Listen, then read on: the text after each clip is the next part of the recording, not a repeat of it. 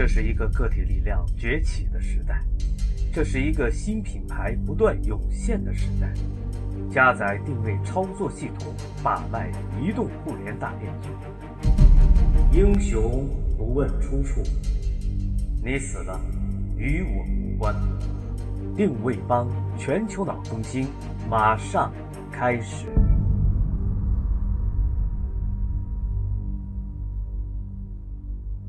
大家好，欢迎接通定位帮下载新装备，我是你们的老朋友芒格。罗胖说，在互联网时代，定位理论没有用武之地了。而我的看法正相反。品牌是什么？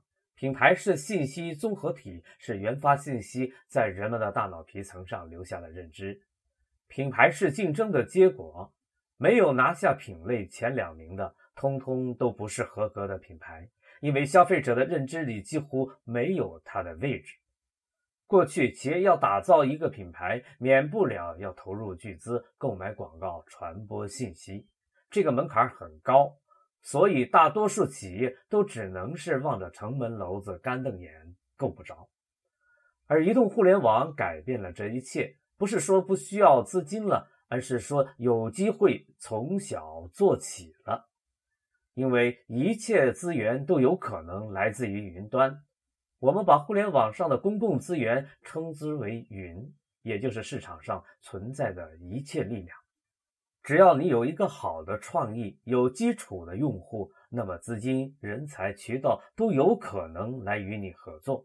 因此，定位不是没有用武之地了，而是大有可为的时代来了，品牌的春天来了。今天我们继续来学习定位经典二十二条商规之。专有定律。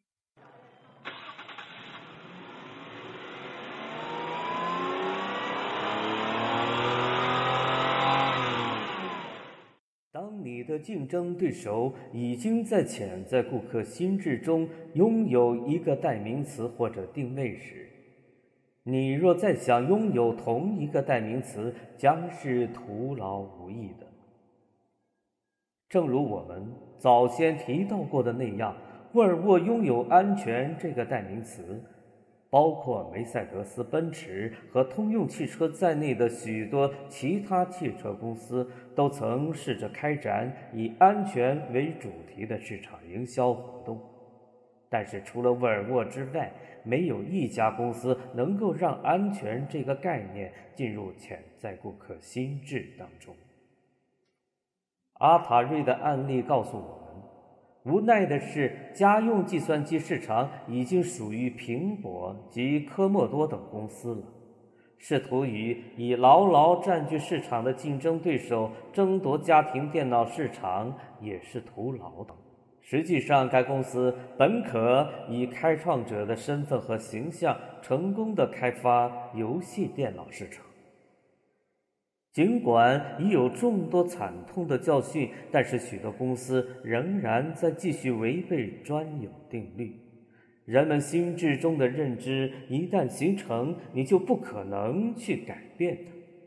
事实上，你通常在做的只是通过使这一概念变得更加重要，从而加固其在竞争对手心智中的地位。联邦快递已经放弃了“隔夜送达”这个口号，目前正试图从敦豪快运那里夺走全球送达的概念。隔夜送达信件的文字曾被印刷在联邦快运公司的信封上，而现在你在信封上看到的只是联邦快运信件的纹样。该公司的广告也不再宣扬信件绝对会被隔夜送达。近来出现在联邦快运公司广告中的词语是“全球送达”，由此引发了一个非常重要的问题：联邦快递能够拥有“全球送达”这个概念吗？大概不能。别的公司已经拥有它了，这个公司就是敦豪全球快运。敦豪公司的理念就是更迅速地到达更多的国家。联邦快递想要成功，就必须设法找到一个更精准的焦点，与敦豪快运对立，而不是重复使用别人已经深入人心的口。另一个希望通过大量的营销努力来拥有别人概念的案例，发生在电池市场。具体来说，就是以粉红色小兔子为标志的净量电池，试图抢走“金霸王”的耐用这个词。无论永贝公司投入多少精力进行大量宣传，“金霸王”始终代表着经久耐用这个词，因为“金霸王”首先进入顾客心智当中，并抢先拥有了这个概念。就连“持久”这个属于其品牌一部分的词语，也能够传递这样的信息。经常把营销人员引入这个死胡同的，不是别人，恰恰是那些所谓的专家研究者。各公司雇佣大批的研究人员，这些人员组成专门的团队，设计了各种问卷调查表，其结果是。得到了数磅中的列举着顾客对产品或者服务期望和需求的研究报告，自然，顾客需要什么，公司就应当提供什么。人们在用电池时，最大的问题是什么？是在关键时刻没有电。所以，电池第一位的特性应该是什么？当然是经久耐用。如果经久耐用就是人们对电池的要求，那么我们就应该在做广告的时候强调这一点。难道这有错吗？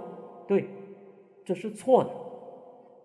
研究人员从未告诉你的是，其他品牌已经率先在顾客的心智当中拥有了这个概念。他们只会鼓励其顾客进行大规模的营销活动。他们的理论就是：如果你花了足够多的钱，你就能够拥有这个概念。这个理论对吗？错。几年前，汉堡王就开始走下坡路，而且至今没有恢复元气。一项市场研究表明，快餐最受人们欢迎的特征就是快。这丝毫不奇怪，所以汉堡王做了大多数雄心勃勃的营销者都会去做的事情。他跑到自己的广告代理商那里说：“如果人们希望我们快一点，那么我们的广告就应该告诉他们，我们确实很快。”这项研究所忽略的就是，在大众的心智当中，麦当劳是最快的汉堡包连锁店。快是属于麦当劳的，汉堡王并没有被这一挫折吓倒，他很快就发起了以最快的速度做出最好的食物为口号的新一轮的营销活动。这个营销计划很快就变成了一场灾难，其程度不亚于大麻所带来的危害。于是，广告代理商被解除合约，营销总经理被炒鱿鱼，公司被出售，业务持续衰退。